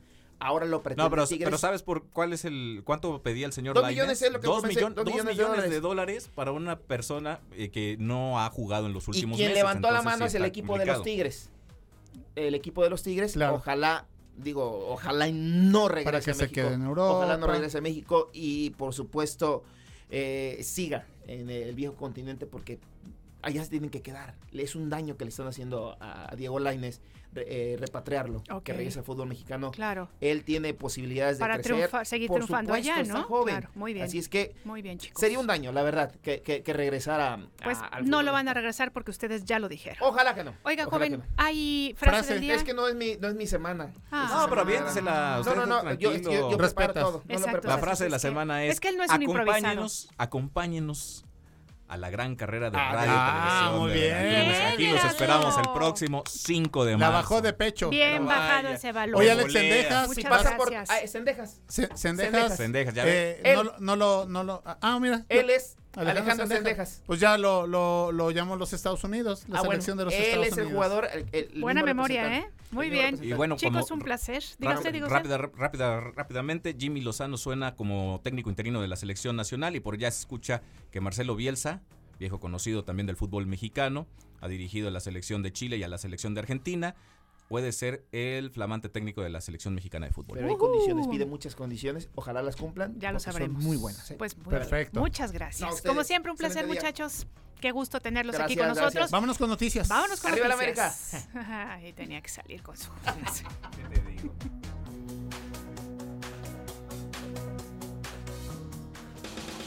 Más noticias. Más por la mañana. Carlos Zamora Informa. Más noticias. Más por la mañana. El Instituto Mexicano del Seguro Social dio a conocer que en la unidad médica de alta especialidad número 14 del Centro Médico Nacional Adolfo Ruiz Cortines, que se localiza en el puerto de Veracruz, se logró con éxito el procedimiento de procuración de córneas de una niña de dos años fallecida. Los padres de la menor de edad fueron quienes de voluntad propia tomaron la decisión de donar las córneas que fueron trasladadas a la Ciudad de México y se destinaron para pacientes de la misma edad que estaban a la espera de un tejido para poder mejorar su calidad de vida. Convocados por el presidente Andrés Manuel López Obrador, este martes el gobernador Cuitláhuac García Jiménez acudió a Palacio Nacional, donde sostuvo reuniones de trabajo con los secretarios del Gabinete Federal, lo anterior para mantener la coordinación estrecha entre la Federación y los estados de la región centro y sureste, revisando temas prioritarios para los veracruzanos y las estrategias de instrumentar en seguridad, políticas migratorias, derechos humanos y desarrollo económico. Durante la reunión el gobernador estuvo acompañado del secretario de gobierno Eric Cisneros Burgos. Está pendiente la recaptura de 19 reos que escaparon del Centro de Raptación Social Cerezo número 3 de Ciudad Juárez, Chihuahua, informó el secretario de la Defensa Nacional, Luis Crescencio Sandoval. El funcionario agregó que siete internos fueron recapturados y nueve personas fueron detenidas por ser cómplices de las acciones que se llevaron a cabo para fugarse. El motín en el penal de Ciudad Juárez ocurrió el pasado primero de enero, dejando un saldo de 30 reos prófugos y 17 personas asesinadas. El día de ayer, la gobernadora de Chihuahua, Maru Campos, informó que Roberto Fierro Duarte, el fiscal general del estado y quien dependía del cerezo número 3, pasó a la Secretaría Particular de la Mandataria Estatal. Luis Crescencio Sandoval, titular de la Secretaría de Defensa Nacional, informó que esta mañana los restos localizados en la fosa clandestina en una bodega de Tenango del Valle, en Estado de México, correspondían a máximo 10 víctimas, de las que se atribuyen a una célula del cártel de Jalisco Nueva Generación, cuyo presunto líder conocido como el Pozolero fue detenido y se encuentra en prisión. La activista sueca Greta Thunberg fue detenida este 17 de enero por la policía alemana mientras se manifestaba en Lützerath por la expansión de una mina de carbón. Thunberg formaba parte de un nutrido grupo de activistas que protestaban en la mina a cielo abierto en Graxbelsvai, que había sido símbolo de resistencia contra el cambio climático de este país. Un grupo de arqueólogos noruegos creen haber encontrado la piedra reúnica más antigua del mundo, grabada hace casi dos milenios, varios siglos antes de las ya conocidas, anunciaron este martes. El bloque de piedra aresnica marrón en unos 30 centímetros de lado fue encontrada en el campo funerario y descubierto en otoño del 2021 al noroeste de Oslo durante los trabajos para la construcción de una línea ferroviaria. ¿Cuándo te sientes con más capacidad de raciocinio? Más por la mañana. En un momento regresamos. Una nueva versión de nuestra comunidad es posible. Más por la mañana. La radio te sirve. Estamos de vuelta. Jalapa come rico. La guía gastronómica de la capital del estado. Con Ek Ochoa. La guía gastronómica de la capital del estado. En Más por la Mañana. Jalapa come rico. Bueno, pues agradecemos a todas las personas que se están comunicando con nosotros. Por ahí hay un, un votito más para Bamboleo. Gracias a las gentes, eh, a las personas que nos están escuchando y votan a través del WhatsApp por la mañana. Y le damos la bienvenida a nuestro amigo y colaborador Ek Ochoa, que pues aquí como cada miércoles está en su segmento Jarapa Comer Rico. ¿Cómo estás, amigo? Muy buen día. Muy buen día, Alex. Estamos aquí presentes como cada miércoles, como bien dices. Vientos. Muchas gracias por la invitación de nuevo. Un placer que esté usted aquí con nosotros, Liliana, joven. gracias. Hola, hola. Oye, pues cuéntanos por favor el tema de hoy. Ajá. El tema de hoy es un tema que está entre lo polémico, lo bonito y lo complejo. ¿Y lo A ver, preocupante? Pudiera ser un poco preocupante, tal vez, sí, el veganismo. Mm. Sí, sí, sí, lo queremos abordar desde la perspectiva más, este, pues, jalapa comer rico, ¿no? Que sería Sí. algo, algo saludable, algo bonito, pero también con algunas críticas por ahí que tenemos que hacer y me encantaría que aquí también la gente participase en las redes sociales o por ahí vía WhatsApp, porque hay muchas opiniones respecto al tema y creo que vale la pena abordarlo. ¿Te parece bien ¿eh? entonces si repetimos este, redes sociales y números de teléfono para que se comuniquen con nosotros? favor. 22 88 42 35 07 y 22 88 42 35 08 son los teléfonos que tenemos en cabina y el WhatsApp por la mañana 22 88 42 35 07 para que cualquier duda, eh, comentario acerca del veganismo, pues aquí tenemos a, nuestro amigo Eco Choa que nos puede ayudar a resolverlo. Pues sí, justamente estamos eh, viendo esto porque, eh, bueno, como todo, de repente el riesgo de las tendencias, el riesgo de las modas, el riesgo de la desinformación siempre es muy grande en cualquier tema de la vida, en cualquiera. Cierto Y es. cuando pasamos al tema del veganismo, eh, entendemos que hay muchas personas que tienen 30, 50 años practicando una alimentación basada en plantas, eh, dejando de, de costado completamente la eh, alimentación a base de animales y viven bien, viven sanos, viven de maravilla, deportistas de alto rendimiento que también se han orientado hacia el veganismo. Y entendemos entonces que no es que esté mal para Claro. nada, bien dirigido, bien orientado por un nutriólogo o por buenas prácticas, es, es buenísimo, ¿no? Sin embargo, hace unos días eh, se entabló ahí una discusión en, en redes. eh, porque hablaba alguien de que había muchas opciones ya eh, para que la gente transicionara al veganismo en los supermercados. Y ahí es donde a mí me entró un poquito el ruido que de repente eso representa. Eh, no es una batalla en contra de supermercados, no es una batalla en contra de las grandes empresas, no es una batalla en, en- en contra de los empresarios. Sin embargo, es también visibilizar la importancia de elegir de dónde pro- eh, provienen los productos que estamos nosotros ingiriendo, tanto si son animales cárnicos y, y derivados, como si son estrictamente eh, vegetarianos o, en un caso más este, estricto, veganos, ¿no? Ujú. ¿Por qué? Pues porque cuando pensamos en que vamos al supermercado, generalmente tenemos productos que tienen eh, vida de anaquel bastante prolongada. ¿Cómo se logra eso? Bueno, a través de químicos, a través de em- embalajes este, artificiales, que hablamos de los plásticos concretamente, ¿no? Y el transporte además, ¿no? Claro, me encontré otro día, ay, no me van a creer esto, unos duraznos, decían etiqueta vegana orgánico. Dije, wow, maravilloso, duraznos orgánicos veganos. Bueno, pues me imagino que sus granjas tienen completo control sobre que no haya daño a animales, que todo este tema, y que aparte que no haya fertilizantes, todo. Y vi fabricado, este, cosechado en Argentina, envasado en República Checa. Ajá. vendido, Imagínate. vendido en Jalapa. Sí, sí, sí, O todo. sea, recorrió el mundo Ajá. dejando una huella de carbono terrible que es igual de irrespetuosa y de irreverente contra los animales que el mismo sacrificio que de repente se hace, ¿no?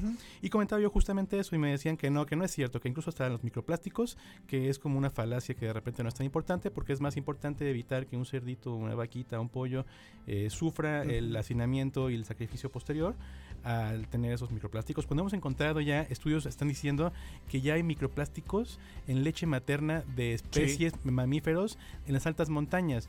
Eso se deriva de que la evaporación del agua que viene desde el mar y llega a las nubes y se va a caer en la montaña porta ya consigo microplásticos que llegan a la alimentación de los Sí. animales y que al final repercuten en la salud. Oye, que además hay que decir que en humanos ya se descubrió, y también estos son investigaciones científicas de universidades muy prestigiosas, en las que se dieron cuenta que los microplásticos no nada más están albergados en los riñones, sino que también ya están viajando a través del torrente sanguíneo. Y eso es peligrosísimo porque finalmente está afectando ya a todo nuestro cuerpo, se pueden alojar en cualquier parte del cuerpo. ¿Y qué es lo que hace un microplástico? Bueno, pues nada más de entrada son disruptores hormonales, ¿no? Y eso es muy, muy grave. No, es una, una cadena increíble de padecimientos que se, van- se pueden ir desencadenando, tanto congénitos como al final también eh, genéticos, derivados de la epigenética, que va a modificarse nuestra genética a lo largo de la vida. Así es. Y vamos a empezar a tener problemas ya que sean mayores en, en escala eh, pues, hereditaria, ¿no? Entonces, pues, ¿cómo se define originalmente el veganismo, no? Bueno, pues es como la exclusión en la medida de lo posible, porque también eso, eso ahorita lo vamos a platicar, y practicable de todas las formas de explotación y crueldad hacia los animales, eh, pues justamente para alimento, vestimenta, cualquier uso que tenga Ujú. relación, ¿no? Y hace unos, unos meses tuve la oportunidad de andar viajando ahí por las montañas y nos encontramos todo el tema de eh, pues la dificultad eh, alimentaria que tienen algunas comunidades, ¿no? Eh, tienen, claro, hortalizas, tienen algunos huertos, tienen algunos siembras de traspatio, obviamente su maíz, café y demás, y pues tienen sus granjas de traspatio también, en los que producen, pues ya sea borrego, ya sea eh, gallina, cerdo, algunas veces también reses que ocupan para, tanto para leche como para cárnicos, ¿no? Y fui con un grupo de personas que entre las cuales había una que era eh, radicalmente eh, Vegana. vegana. Y pues sucede que dice, es que esta gente viviendo en, en el campo, ¿por qué no son este veganos? Deberían tener aquí. Ahí hay una falta completa de empatía hacia la situación social, ¿no? De repente el veganismo como lo viven en la ciudad y fundamentalmente en ciudades grandes como sería la Ciudad de México, eh, más o menos Jalapa, Veracruz, Boca del Río, todas esas ciudades con mayor eh, posibilidad de acceso a recursos pues de distribución. Eh, no vemos la dificultad que se tiene para tener un, un cultivo de tomate, un cultivo de aguacate, un cultivo saludable de hortalizas de cualquier tipo y que las personas que viven en condiciones de marginación eh, económica o bien social eh, no pueden acceder a eso, no se les puede juzgar por no ser este eh, veganos, ¿no? Y, y finalmente pues el animalito va a sufrir lo que tiene que sufrir la naturaleza, que será un sacrificio derivado del consumo. Que ahí es la parte donde sí estoy totalmente a favor de la reducción en, en la producción de cárnicos, porque caray, ¿cuántos, eh, ¿cuántas lenguas sale de un animal, de un cerdo, de una vaca? Sale una por animal. Y si queremos consumir pura lengua, va a ser carísimo sostener esa demanda. Obvio, claro. ¿No? Si queremos comer puro ribeye de, un, de una vaca, va a ser complicadísimo tener la, la- la demanda satisfecha, ¿no? Entonces, por eso es que el volumen de producción está afectando tanto al medio ambiente y sí en temas de crueldad, pues, animal, ¿no? Entonces, justamente esto es como el, el mensaje que traemos hoy en el tema de la concientización de eh, cómo eh, tener un veganismo saludable. Y me refiero a saludable no solamente al cuerpo, en lo que tú te comes, sino de dónde proviene. Nuestros mercados, nuestras, eh, nuestro entorno, nuestras marchantas que andan por ahí recolectando quelites, legumbres, algunos frutos de temporada y eso, son la solución a ello. Claro que sumándole algunos suplementos alimenticios, claro que sumándole algunos fermentos, claro que sumando un montón de productos que podemos de repente adquirir en el supermercado. Pero mi, mi invitación es a que si vamos, vamos a practicar eh, el veganismo, ya sea por moda, por tendencia, por probar, o porque practicamos alguna dis- disciplina en la que eh, creemos firmemente que la reducción del consumo eh, de carne animal o de productos animales, perdón, es importante, pues sí optar por buscar productos que no tengan esa, esa también pues huella tan profunda de, daño, ¿no? Absolutamente. Claro, porque además tú nos lo, has- nos lo has comentado en otras, este, en otros momentos, que por ejemplo, cuando nosotros estamos yendo a comprarle a la marchanta, estamos justamente eh, alimentándonos con productos de nuestra región, ¿no? Estamos además ayudando a que haya un, este, una, una derrama económica a quien realmente sí lo necesita, ¿no? Que por supuesto que como tú dices, y creo que nosotros compartimos esta forma de pensar, no es nada en contra de empresarios, ni mucho menos, pero simplemente es, vamos a ser congruentes, ¿no? Y vamos a ayudarnos entre todos, ¿no? Claro, la comunidad, eso finalmente va a definir mucho de, cómo vamos, vayamos evolucionando como sociedades, ¿no? Entre más apretada sea la comunidad en términos de soporte y de apoyo, vamos a estar muchísimo más fuertes. Recuerden que para mantener una dieta eh, vegana saludable debemos incorporar todos los días eh, lo que serían hortalizas y verduras y frutas, ¿no? Tres veces por semana meter un poco de leguminosas para el tema de- del hierro, que todo de repente es la parte que uno dice, oh, pues es que tengo un problema de anemia, pues sí, porque no le metiste la Claro, parte necesaria para también, ¿no? algún tipo de Claro, proteínas, ¿no? Este, que no forzosamente tienen que ser este, animales, obviamente. y que recuerden que la hay una frase que tiene un chef un conocido de Ciudad de México el chef Edgar Núñez que dice recuerden que las almendras no tienen este leche no entonces también los procesos que se usan para extraer la leche de almendra en, en los embotellados pues también no son tan positivos para el medio Ah, ambiente no Así digo si es casera pues déjense con su horchata de almendra su horchata de coco y va a estar buenísimo.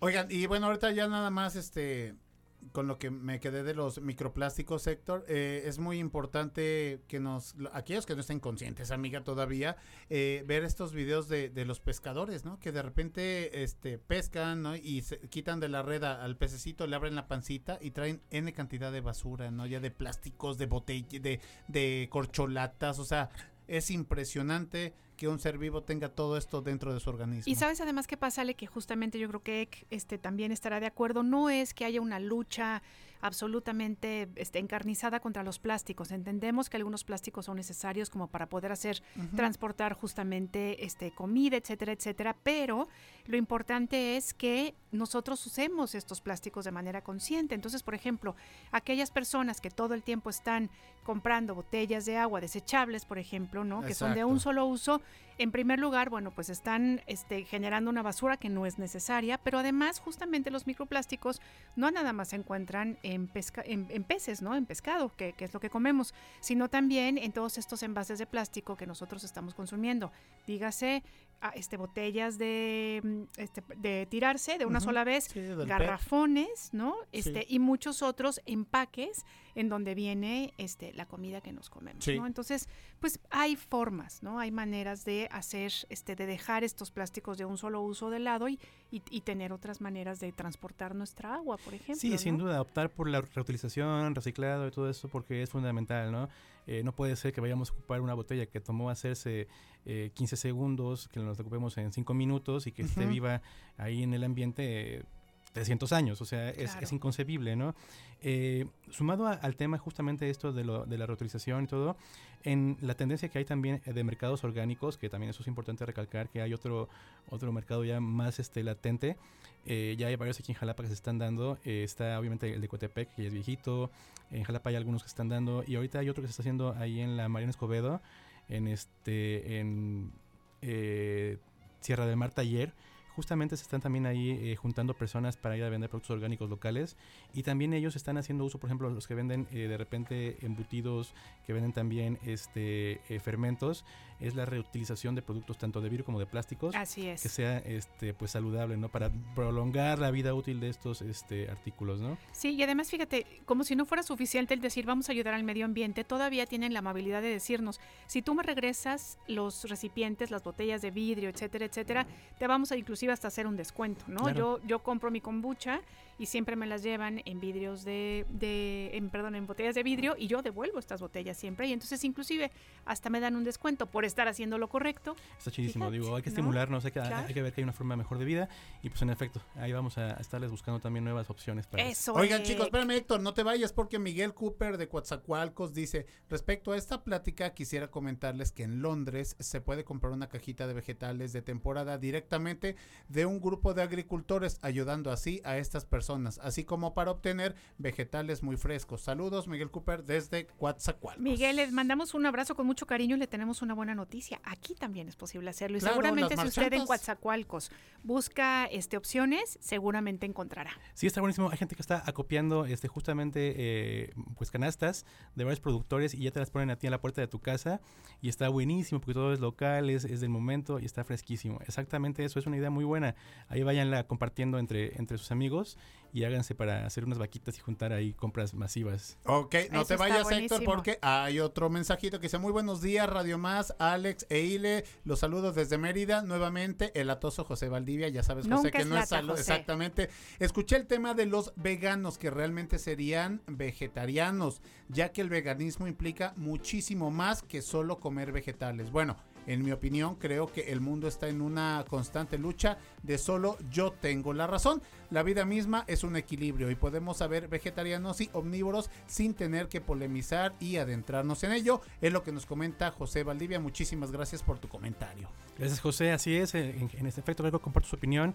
Definitivamente, orientarnos hacia un radicalismo en cualquier sentido no es no positivo. ayuda. no Así suma. es. Pues, Ek, muchas gracias como siempre. Un placer tenerte en este estudio y te esperamos aquí la siguiente semana. Aquí estaremos. Muy bien. Vientos. Oye, bueno, pues, ¿qué creen? Ya tenemos rola ganadora y pues obviamente avasalladoramente nos ganó el día de hoy el señor ¡Bamboleo! Alejandro Enríquez y su bamboleo. Así es que vamos a escuchar esta canción.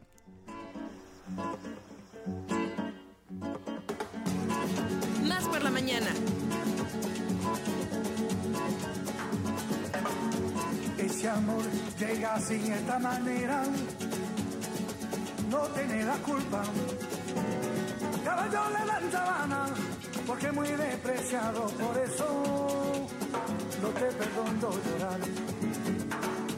Ese amor llega así de esta manera, no tiene la culpa. Amor de compra y venta, amor del pasado. Ven, ven, ven, ven, ven, ven, ven, ven, ven, ven, ven, ven. Bamboleo, bambolea, porque mi vida yo la prefiero vivir así. Bamboleo, bambolea, porque mi vida yo la prefiero vivir así. no te da perdón de Dios. Tú eres mi vida, la fortuna del destino. El destino te desaparado. Lo mismo ya callé, lo mismo soy yo. No te encuentro lavando. Eres posible, no te encuentro de verdad. Por eso un día no cuento así de nada, lo mismo ya callé, lo pienso en ti. Bambolea, bambolea, porque mi vida yo la prefiero vivir así.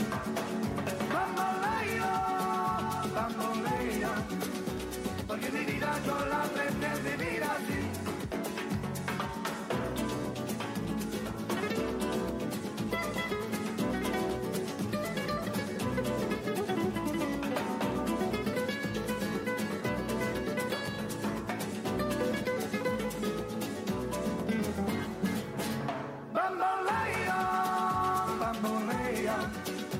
Porque mi vida yo la prefiero vivir así. Cuando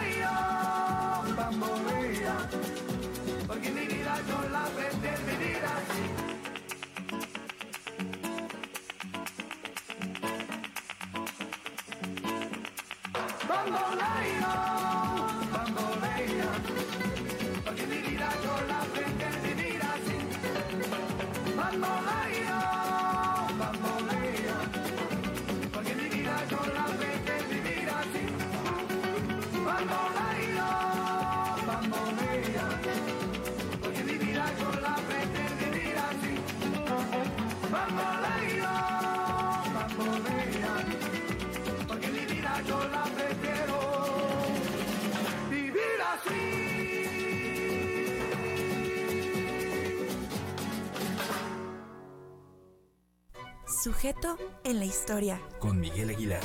Sujeto en la historia. Con Miguel Aguilar. Más por la mañana.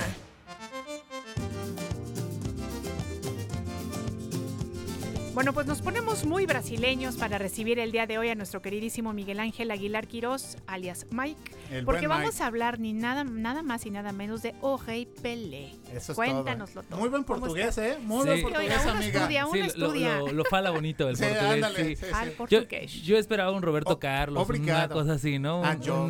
Sí, sí, sí, claro que sí. Pero bueno, es un, es un gran tema porque bueno, el pasado 29 de diciembre nos dejó una leyenda del fútbol mundial. La que- leyenda. La ¿no? leyenda del La fútbol mundial. Y la verdad es que, aunque yo no lo vi jugar y tampoco después vi jugar a Maradona, tengo que admitir que soy un fanático del fútbol y tengo que admitir que también eh, el rey come aparte y en una mesa aparte y solamente va a haber un rey en el fútbol mundial. Y bueno, nos dejó bueno por una metástasis, por un cáncer que lo, lo- lo terminó por llevar a, la- llevar a la muerte. Eh, y bueno, y las expresiones de, de júbilo y de algarabía que dejó Pelé, pues también fueron, fueron parte, porque yo lo comento, ahorita van a escuchar una cápsula que preparé para, para este momento.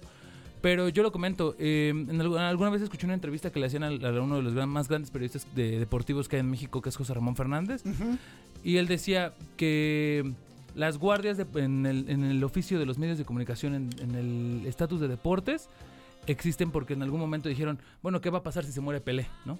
¿Quién va a dar la noticia? Claro. Y a lo mejor ¿De los, verdad? a lo mejor los medios de comunicación pues lo agarró, nos agarró después de un mundial y a lo mejor opacado un poco porque Argentina fue campeón del mundo y todo esto, pero de todas maneras creo que es una noticia que los medios de comunicación llevaban preparando años y a lo mejor no por la sal- no porque Pelé estuviera mal de salud, sino porque había que considerar quién va a dar la nota si se muere Pelé, ¿no? Entonces, a lo mejor hoy hay muchos más personajes, el fútbol se ha vuelto mucho más global y total, Sí. entonces pues ya saltan muchas más figuras de, de este deporte. Yo sin duda creo que que Pelé y hoy en día Leonel Messi comen en una mesa aparte porque son figuras que han sido un ejemplo para los niños, para los jóvenes. 10, Miguel, Y 10. que la verdad no tienen, no, eh, o sea, no- alguien no puede, neg- no puede negar que son futbolistas de, de grandísima calidad y que aparte pues tienen una mentalidad. Híjole, ¿y sabes qué? Y yo agradezco muchísimo que no hayas metido a, Mar- a Maradona en el equipo. No, no. ¿eh? Mil gracias. Porque No, sí, yo pues entiendo es que, era muy buen Lo futbolista. extra pero, fútbol mancha mucho Sí, y sí, mancha. prácticamente borra lo grande que fue dentro de la cancha, Así ¿no? La- y que los reconocemos excesos, que fue muy las buen, adicciones claro. sí tienen que ver mucho, ¿no? Porque, porque además los, los futbolistas, eh, sin dudas, son ejemplo para los niños. Por Todos, supuesto. todos admiramos y quisiéramos eh, de niños ser como tal o como cual futbolista. Entonces, eh, sería. mm, No, no podría ser parte de alguien que no cumplió con esos valores del fútbol. Pero, ¿qué les parece si vamos a disfrutar de esta cápsula y ya Perfecto, Miguelón. platicando? Venga.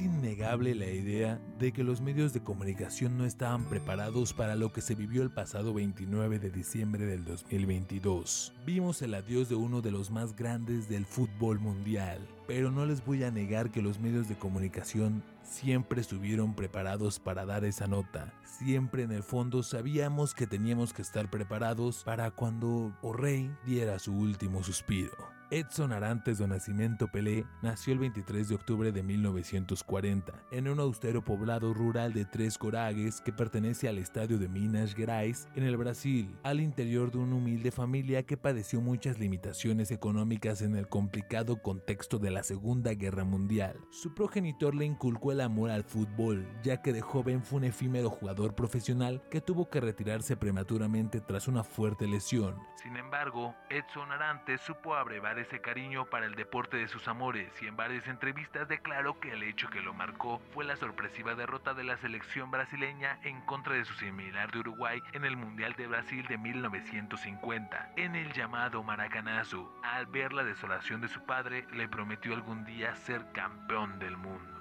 Y es que desde pequeño sobresalió en demasía por su destreza futbolística y genialidad innata en dicho deporte, y por ello a la temprana edad de 14 años firmó su primer contrato. A los 15 años fue trasladado al equipo de sus amores, el Santos, y un año después debutó con la selección nacional de su país. Lo que siguió entonces fue una ascendente ligada al estrellato como figura mundial del fútbol en 1958 a 1977, en un contexto marcado por el racismo y un ambiente de mucha tensión política en su país natal. México siempre fue un país muy querido para el rey, ya que en el 70 nuestro país albergó el espectacular Mundial de Fútbol y hasta entonces adoptó a la selección de Brasil como su equipo favorito. Aquel certamen fue histórico tanto por su difusión internacional y especialmente por el yogo bonito de esa selección, ya de que estaban futbolistas como Gerson, Jair Sao, Tostao, Carlos Alberto, Rivelino y desde luego el gran Pelé. A finales de su carrera futbolística lo llevaron a Nueva York al equipo del Cosmos de Brasil, pero luego de su remota aventura, a partir de entonces Pelé fungió como un embajador del fútbol mundial y una figura cercana a la presidencia de la FIFA. Se convirtió en uno de los máximos iconos de este deporte y de firmas de imágenes comerciales y de decenas de películas. A partir de la década de los 90 surgió una fuerte rivalidad entre el rey y el astro argentino Diego Armando Maradona por el trono de la máxima figura de todos los tiempos, o por lo menos del siglo pasado. En la opinión de un estéril choque fue que trascendió más allá de las virtudes futbolísticas, ya que centró respectivas conductas y personalidades. Pelé era muy cercano a la FIFA y, a las tradiciones y Maradona siempre fue el rebelde e irreverente. Confrontó con tenacidad a los corruptos de la FIFA. Desafortunadamente en los últimos años de su vida, el encierro propio por la pandemia y la muerte de su hermano menor Jair antes de nacimiento Soca en 2020 sumieron al astro brasileño en cuadros depresivos que aumentaron tras ser intervenido quirúrgicamente en septiembre del 2021 por un cáncer de colon que padecía y que lamentablemente hizo metástasis y fue minando día con día la existencia de esta leyenda deportiva. Finalmente el pasado 29 de diciembre a la edad de 82 años, el inolvidable Edson Arantes do Nascimento Pelé o Rey perdió su última contienda por la vida jugadas de fantasía y genialidades que alegraron de buena parte del mundo durante décadas y construyeron a uno de los ídolos deportivos mundiales más queridos y más reconocidos de todos los tiempos. Tres campeonatos del mundo que pocas personas pueden presumir. Hoy en día me parece que hay una cerrada y privilegiada mesa en la que hay cuatro personas de los más grandes del fútbol. Cada uno puede debatir quiénes son esas cuatro personas, pero lo que es innegable es que hay uno sentado en la mesa del rey, y ese siempre será Pelé, lo que lo convierte en un sujeto en la historia.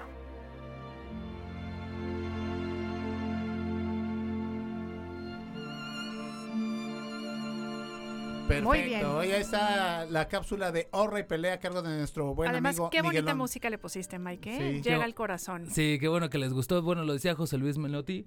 eh, es un jugador que lo tuvo todo, lo tiene Sí. todo. Y la verdad es que pues mis abuelos estarían muy contentos que yo estuviera hablando. Porque eh, pues, fue de, de los dos si estuvieran vivos. Pero los dos en su momento me dijeron, en los mundiales es o, em- o México o Brasil. Entonces... Sí, claro. Ent- y aparte, bueno, yo le decía en la cápsula, el Mundial del 70, aquel gol contra Uruguay en el Jalisco paralizó a, a todo México. Así es. Y sin duda fue uno de los momentos más espectaculares que se ha visto y un gol de los más hermosos que se ha visto en la, copa, en la historia de las Copas del Mundo. Y pues innegable la, la leyenda y la figura de Pelé. No, y además esa eh, recuerdo perfecto, no me tocó verlo, pero bueno, sí, ya en los videos eso, cuando ganan el Mundial de México 70, le quitan la playera a, a- a Pelé y todo y le ponen un sombrero de charro. Y así se lo dejó toda la celebración y como me quedo, eh, Miguel, con, con tu comentario siempre de esta figura eh, pública, dep- deportiva, pero eh, extra cancha, ¿no? Extra deporte que también fue un ejemplo y adentro de la cancha pues mucho más. Por supuesto que Cumplió sí. cada uno de los momentos. Así es, Mike, te agradecemos mucho. No, muchas Tu gracias. ¿Ya tienes algo para la próxima hoy. semana o Todavía no, pero Ah, vamos bueno. a seguir con esa historia de personajes que nos gusta Súper. tanto. Perfecto, Bien. nos Sí. encanta. Pues muchas gracias por estar con nosotros. ustedes. Acá te esperamos. Nosotros continuamos. Esto es Más por la mañana.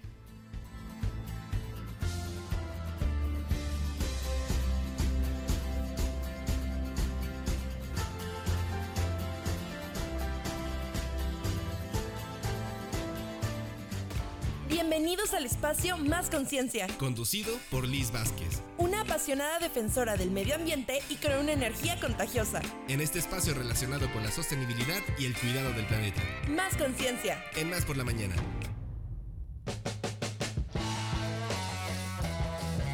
Oigan, pues hoy estamos estrenando cortinilla de Más Conciencia con Liz Así Vázquez. Así es que bienvenida, Liz, ¿cómo estás? Hola, muy buenos días. Muy bien. Bravo, Feliz bravo, por esa bravo. cortinilla. Muchas gracias. Oye, ¿y sabes No, la qué? producción y además, Mago de la Fraga. El mago de la fraga. Y además decirte que nos vamos a unir a este propósito tuyo de por un 23 más verde. Así es que, por favor, adelante con el tema porque nos Que tu interesa pecho no muchísimo. sea bodega, Liz. Dínoslo todo. Traigo un montón de cosas que compartirles y es que sí estamos iniciando el año y en cada inicio de año la lista de los propósitos, qué es lo que nos espera para este nuevo ciclo en nuestra vida que estamos comenzando y es una muy buena oportunidad para que nosotros podamos tomar no solamente conciencia, sino manos a la obra y qué podemos hacer con pequeñas acciones para cuidar de este nuestro lugar, nuestro hogar y que a veces creemos que puede ser muy complicado, que necesitamos mucho tiempo para hacerlo, que necesitamos, aparte del tiempo, también eh, emplear dinero, eh, emplear con acciones que pueden ser muy complicadas y no es así. Entonces, en este momento les traigo acá seis puntos de pequeñas acciones las cuales ayudarán a la sustentabilidad y a que podamos tener un 2023 más verde. Y para Venga. comenzar, vamos a hablar sobre estas bolsas ecológicas que nosotros podemos llevar al súper o que podemos estar cargando en nuestro día a día en nuestra bolsa de mano para si realizamos alguna compra decir no a la bolsa de plástico. Estas bolsas de plástico, bueno, pues cada vez las estamos viendo menos afortunadamente gracias a las nuevas políticas que se han implementado para el cuidado del medio ambiente, pero lo que sí es que a veces se nos olvida y terminamos con un montón de bolsas ecológicas en casa y es- eso no funciona, o sea, Tampoco. lo ideal es Claro. que las Claro. estemos llevando, las estemos ocupando y que no estemos acumulando de más a lo que necesitamos realmente. Y es que la elaboración de estas bolsas se emplean materiales sostenibles, tejidos ecológicos, reciclados y reciclables y que suelen estar elaborados con algodón o friselina. Además, usan pigmentos y pinturas que no son tóxicos y su producción no genera ningún tipo de residuo. Entonces, el primer punto que podemos hacer es esas bolsas que tenemos ya guardadas en casa, llevarlas a nuestro día a día, cargar con una de ellas para que si en algún momento compramos algo, hagamos uso y digamos no a las bolsas de plástico. Esto va a ser el punto número uno y súper fácil. Ok, sí, la verdad es que sí. Nos gusta. Y el Aprobado. Avalado, sí, sí, sí. Y el punto número dos, decirle adiós a las botellas de agua. Bien. Eh, yo ya veo por acabamos aquí. de hablar. Sí, por Sí, supuesto. que ya tienen aquí Sí, cero, nuestros- cero botella de plástico botes, desechable. Cero, sí. cero, cero.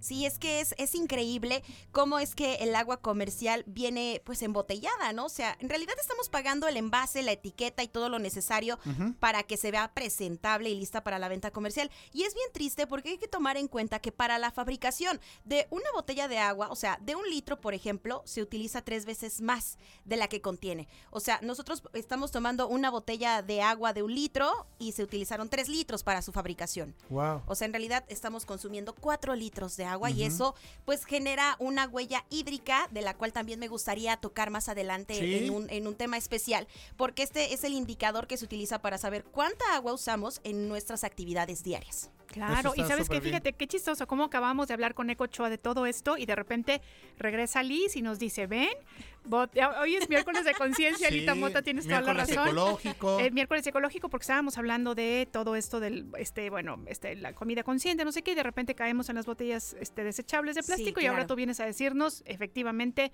no hay que usarlas. No hay que bien. usarlas. Y es que sí, estaba escuchando el programa y toda la cuestión también de eh, dónde adquirimos nuestras frutas, nuestras verduras, todo esto que conlleva también una huella hídrica, este, pues también ya lo estaremos platicando más a detalle más adelante. Otro punto que también podemos hacer y es bien fácil y no nos cuesta nada es controlar el gasto energético.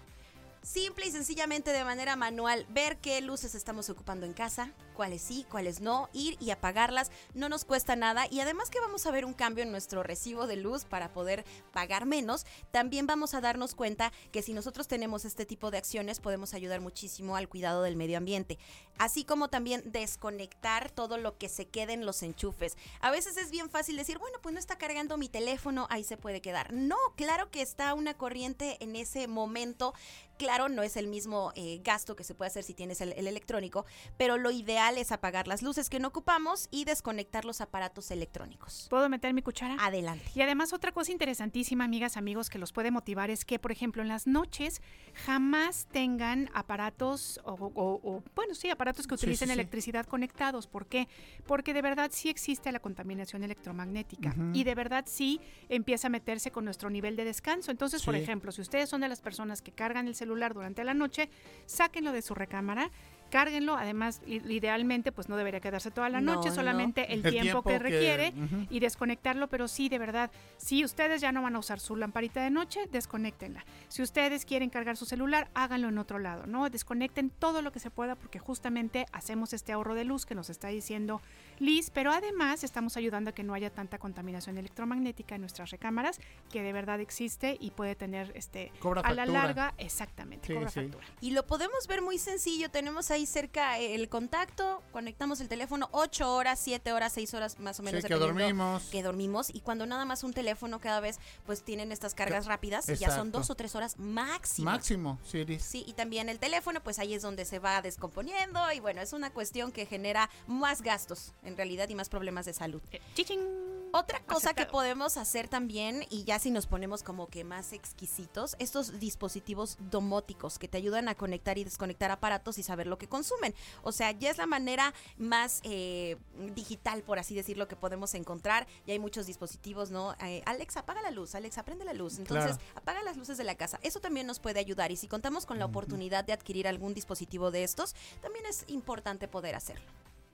En el punto número cuatro es también utilizar el transporte público o caminar.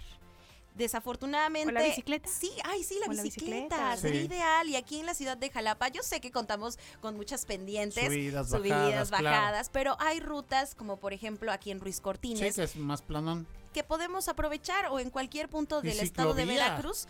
Sí, claro, la ciclovía también la podemos utilizar y así también ir eh, generando este nuevo hábito para este 2023 que nos beneficia a la salud y claro que hay un beneficio total en cuanto a la contaminación. Y hay que también decir que eh, en el punto número 5, pues debemos de huir del consumismo no comprar más lo que sea realmente necesario. Estas compras compulsivas suponen un mayor gasto de recursos naturales y además generan más residuos. Y nosotros podemos pensar que probablemente si compramos en línea, la contaminación es menos. Y no, se duplica el nivel de contaminación, todo esto por la cuestión del transporte.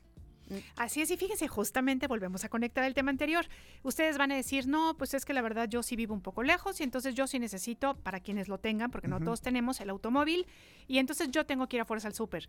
¿Qué les parece si limitamos un poco esas idas al súper cuando ya salimos con nuestra bolsa reciclable, que ya nos decía Liz, y vamos a comprar a las tiendas que tenemos cerca de casa, Sí. y entonces nos estamos evitando un transporte, ¿no? Estamos evitando prender el automóvil y, bueno, todas estas emisiones. de la, la, la, Shalalalala, shalala. que lo sabemos. Entonces, fíjense, ahí podemos conectar. ¿Que tengo que ir al súper? Pues sí, pero a lo mejor si hago mis compras en mi cuadra, la las idas al súper se van a reducir en mucho más, ¿no? Y hasta en los mercados, que encontramos mejor precio, encontramos fruta de mejor calidad, encontramos también que es de productores que son de la región y que eso pues hace un impacto todavía muchísimo más para el medio ambiente y que sea bueno, que sea en beneficio.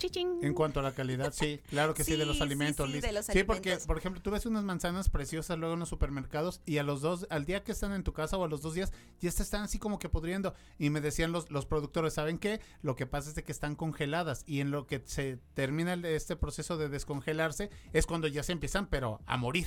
A diferencia de la fruta de las marchantas. Sí, imagínate cuánto tiempo tienen existiendo exactamente. el transporte, Sí. aparte las ponen todas preciosas, bonitas, Sí. brillantes, antojables y realmente cuando le damos la mordida no es lo que No estábamos saben a nada. esperando. No, no, no, no, no. Y bueno, finalmente para cerrar el tema hay que comprar cosas de segunda mano. Esto también lo podemos ver en nuestros hábitos de consumo para este 2023 y es que las compras y ventas de segunda mano pueden ser algo que sí ayuda al medio ambiente y también nos ayuda en la cartera porque nos ayuda a ahorrar dinero y esto puede ser en ropa, ya lo hablábamos de los teléfonos reacondicionados, accesorios y todo esto, bueno, puede estar en los mercados, puede estar a lo mejor en compras que son a través de las redes sociales Sí. y que son de personas que también están en este mercado, pero que podemos aprovechar y también ayudarlos en su economía. Entonces, es un círculo eh, virtuoso de todo eh, que puede ayudar y sumar para el cuidado del medio ambiente y la economía. Qué bonito. Muy Estamos bien, de ¿eh, acuerdo. Muy bien. Sí, sí, sí. Todo aceptado. Todo. Las ventas de garage, Sí, de segundamano.com, claro. hacer uso de estas herramientas, claro. Así es, muy bien. Liz, nos encanta. Empecemos este 2023 con un planeta más verde. Exactamente. Muchas gracias. Muchísimas gracias. Liz. Gracias, La próxima semana te esperamos por acá. Y amiga, es tiempo que mandemos a la efeméride musical del Porque día se nos de hoy. acaba este programa. Dale pues. Así es, bueno, pues contarles que José Luis Perales Morillas, nacido en Castejón, Cuenca, el 18 de enero de 1945, es un cantautor, productor y autor español. Es uno de los autores más prolíficos y exitosos en la escena española. Sus letras son eh, poemas que hablan del amor, la nostalgia y la paz. Ha realizado 27 producciones musicales, 123 eh, musicales y eh, ha registrado más de 510 canciones en la Sociedad General de Autores de España. Ha vendido más de 55 millones de discos. Nomás. No más, ¿verdad? para que digan más. ahí. más Con más de dato. 45 años en el mundo de la música, ha recibido un premio Amigo como reconocimiento a su trayectoria artística. Y bueno, pues contarles que su debut fue con Mis Canciones de 1973. Ha recibido más de 100 discos de oro y de platino. Su canción ¿Por qué te vas? popularizada por Janet ha sido eh, versionada ¿sí? por más de 40 artistas en Francia, Alemania, Inglaterra, Japón y hasta en el 2004, eso es el dato. Solo de esta canción eh, vendió más de 6 millones de copias en Alemania Occidental y en Austria eh, también 56 Muy bien, bueno, pues decirles entonces que nos despedimos de ustedes con esta canción que se llama ¿Y cómo es él? Ojalá rolón. que nos acompañen el día de mañana. Les mandamos un abrazo muy fraternal. Aquí el equipo de Más por la Mañana. Y bueno, pues por supuesto, muchas gracias a Lemota, muchas gracias Josué La Fraga, muchas gracias Alex, Alex Enríquez, Rodríguez. Alex Rodríguez, Alex Enríquez, todos los Alex de este programa. Que tengan un muy feliz día. Nos escuchamos mañana. Más por la mañana. Mirándote a los ojos, juraría que tienes algo nuevo que contarme. Empieza ya, mujer, no tengas miedo. Quizá para mañana sea tarde. Quizá para mañana sea tarde. ¿Cómo es él? ¿En qué lugar se enamoró de ti? ¿De dónde es? ¿A qué dedica el tiempo